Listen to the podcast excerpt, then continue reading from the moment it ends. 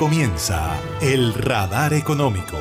Dirige Luis Emilio Radacé.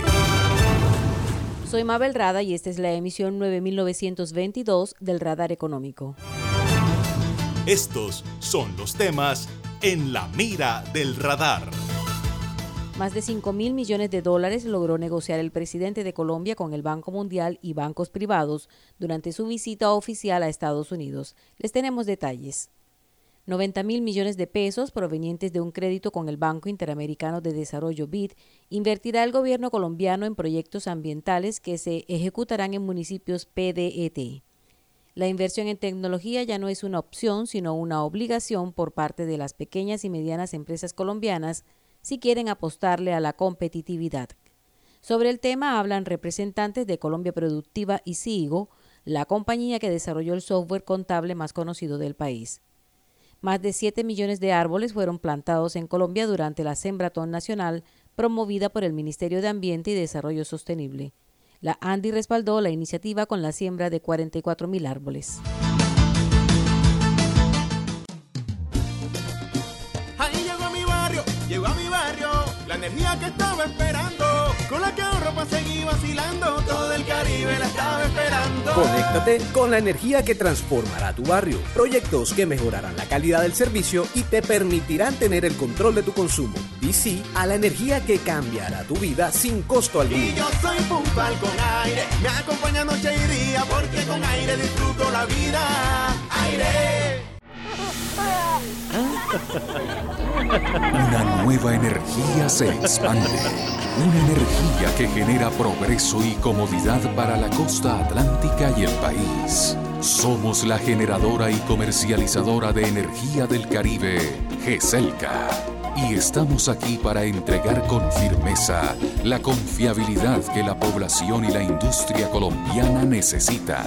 GESELCA, energía que construye futuro. Para acceder a los servicios de Gases del Caribe, realizar consultas o reportar escapes y emergencias, marca la línea gratuita 164 desde cualquier teléfono fijo o celular y recibe la mejor atención de nuestro personal calificado de manera oportuna y eficaz. Línea 164, disponible 24 horas los 365 días del año. También puedes marcar a la línea gratuita nacional 018-915-334. Tu línea amiga 164 de Gases del Caribe. Todo por tu bienestar. Vigilado Superintendencia de Servicios Públicos. En el radar le contamos lo que está pasando en la economía. Le fue bien al presidente de Colombia, Iván Duque Márquez, en su visita oficial de dos días a Estados Unidos. Aseguró apoyo financiero por parte del Banco Mundial y de los bancos Goldman Sachs y JP Morgan. Los compromisos financieros superan los 5 mil millones de dólares, de acuerdo al balance presentado por el mandatario al finalizar la agenda. Escuchémoslo. Con los organismos multilaterales nos vamos con el- la idea de construir con el Banco Mundial un portafolio para el año 2022 de cerca de 2 mil millones de dólares. Con el Banco Interamericano de Desarrollo estamos hablando de un paquete de créditos que puede estar por el orden de los 750 millones de dólares y de pronto un poco más con los vehículos de inversión. Todo el equipo de Pro Colombia con el sector privado en los Estados Unidos tiene ya previstos inversiones por 2.300 millones de dólares para acompañar 11 proyectos estratégicos en nuestro país. En adición a eso, lo que hablamos con el Fondo Monetario Internacional de extender la facilidad de crédito que tiene Colombia con el organismo multilateral y también la participación nuestra en estructurar vehículos de financiamiento a proyectos verdes. Quiero destacar el interés que el Banco de Inversión Goldman Sachs y también JP Morgan han manifestado de hacer inversiones en infraestructura en Colombia adicionales a las que ya han venido haciendo, pero también el interés de participar con todos los vehículos de financiamiento verde para traer capital extranjero que acompañe la estrategia con la que Colombia espera llegar a la carbono neutralidad de cara al año 2050. Era el presidente de Colombia, Iván Duque Márquez. El gobierno colombiano invertirá 90 mil millones de pesos en 61 proyectos ambientales en 53 municipios PDET. Estas son localidades muy afectadas por el conflicto armado, pobreza, economías ilícitas y debilidad institucional. La inversión se hará a través del programa Colombia Sostenible del Fondo Colombia en Paz y se suma a recursos de contrapartida en dinero o especie por parte de las comunidades beneficiarias. En total, la inversión será de 175 mil millones de pesos. Emilio Archila, consejero presidencial para la estabilización y consolidación, dijo que este es un nuevo paso en la implementación de la paz con legalidad y la reactivación económica para favorecer a más de 18.000 familias campesinas, indígenas, afrodescendientes, víctimas y personas en condición de discapacidad. Entre los proyectos aprobados hay de restauración y pagos por servicios ambientales, negocios verdes y de conservación y producción. Anchila explicó que se van a intervenir 17.400 hectáreas de bosques en 22 municipios PDET para proteger la biodiversidad e impulsar líneas productivas de ganadería sostenible, acuicultura y agroforestales. Entre las localidades beneficiadas hay ocho municipios en la zona de los Montes de María, cuatro en el sur de Bolívar y cuatro en el sur del departamento de Córdoba en la región caribe colombiana. Los recursos que invertirá el gobierno nacional provienen de un préstamo de la nación con el Banco Interamericano de Desarrollo BID. BID Invest, miembro del grupo BID, firmó la financiación de 200 millones de dólares para la construcción, operación y mantenimiento de Puerto Antioquia, ubicado en el Golfo de Urabá, en Colombia. La empresa a cargo del proyecto es Puerto Bahía Colombia de Urabá SA, que tiene un contrato de concesión a 30 años con la Agencia Nacional de Infraestructura, ANI.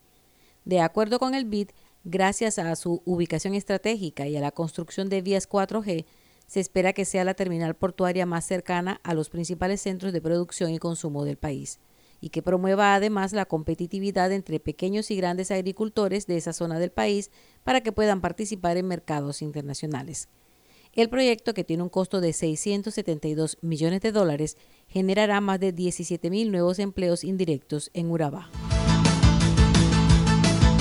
Hace más de 40 años, la región caribe colombiana nos vio nacer Hoy continuamos trabajando con pasión, compromiso y visión de largo plazo para seguir impulsando el desarrollo de energías más limpias y más sostenibles para beneficio de esta región y todo el país. Porque creemos que cuidando de nuestro entorno y a las personas podemos contribuir a un mejor mañana. Promigas, energía que impulsa bienestar. Se siente la vista fresca un ambiente de armonía porque cuidamos del aire que respiras cada día y traemos la alegría que traen los viejos amigos. En familia y en tu casa siempre estaremos contigo. Las compactadoras de AAA cuidan el medio ambiente porque se mueven con gas natural vehicular. Donde estés, estamos cuidando el aire que respiras. Gases del Caribe y AAA. Vigilado Superservicios. En el radar le contamos lo que está pasando en la economía. En Colombia hay baja cultura en innovación por el temor al fracaso y a los errores. Pero además de eso, la inversión es baja por parte de las empresas que lo ven como un gasto y no como una inversión a largo plazo. A esa conclusión llegó Juliana Gómez de Impulsa, la agencia de emprendimiento e innovación del gobierno colombiano, luego de revisar que de cada 100 empresas en el país, 77 no generan procesos de innovación, lo que lógicamente afecta la productividad y la competitividad. Esto, por supuesto, afecta la posibilidad de generar valor agregado al cliente y dinamizar los procesos de comercialización. Ricardo Ortiz, fundador y presidente de SIGO, la empresa que desarrolló uno de los programas contables más conocidos en Colombia, dice que los pequeños y medianos empresarios deben dar el paso y atreverse, porque las soluciones digitales ya están al alcance de todo mundo.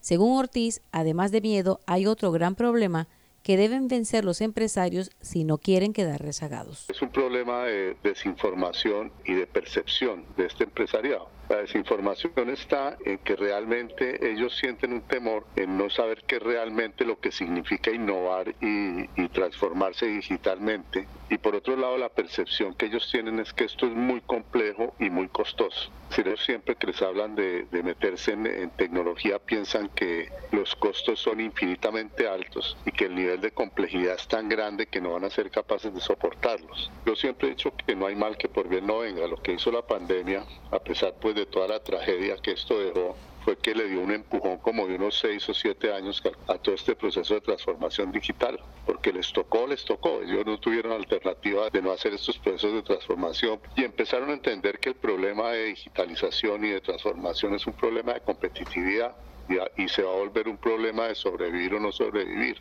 de estar o no estar en el mercado. Y obviamente el gobierno a través de la estrategia de la factura electrónica, de la nómina electrónica, de la contabilidad en la nube, de todas estas cosas, empieza también a mostrarle al empresariado que el problema de la factura electrónica no es el control fiscal que hace, sino cuánta productividad y reducción de costos significa para una empresa tener un mecanismo de facturación vía Internet que le evite el costo de imprimir, el costo de hacer el envío, el costo de hacer el recaudo a través de medios tradicionales y sobre todo que ese aparato de emprendimiento nuevo que está en el país pues nace ya transformado digitalmente y si los que están no se pellizcan pues los que vienen los van a quitar del camino. El problema es complejo si se tienen en cuenta las cifras del DANE.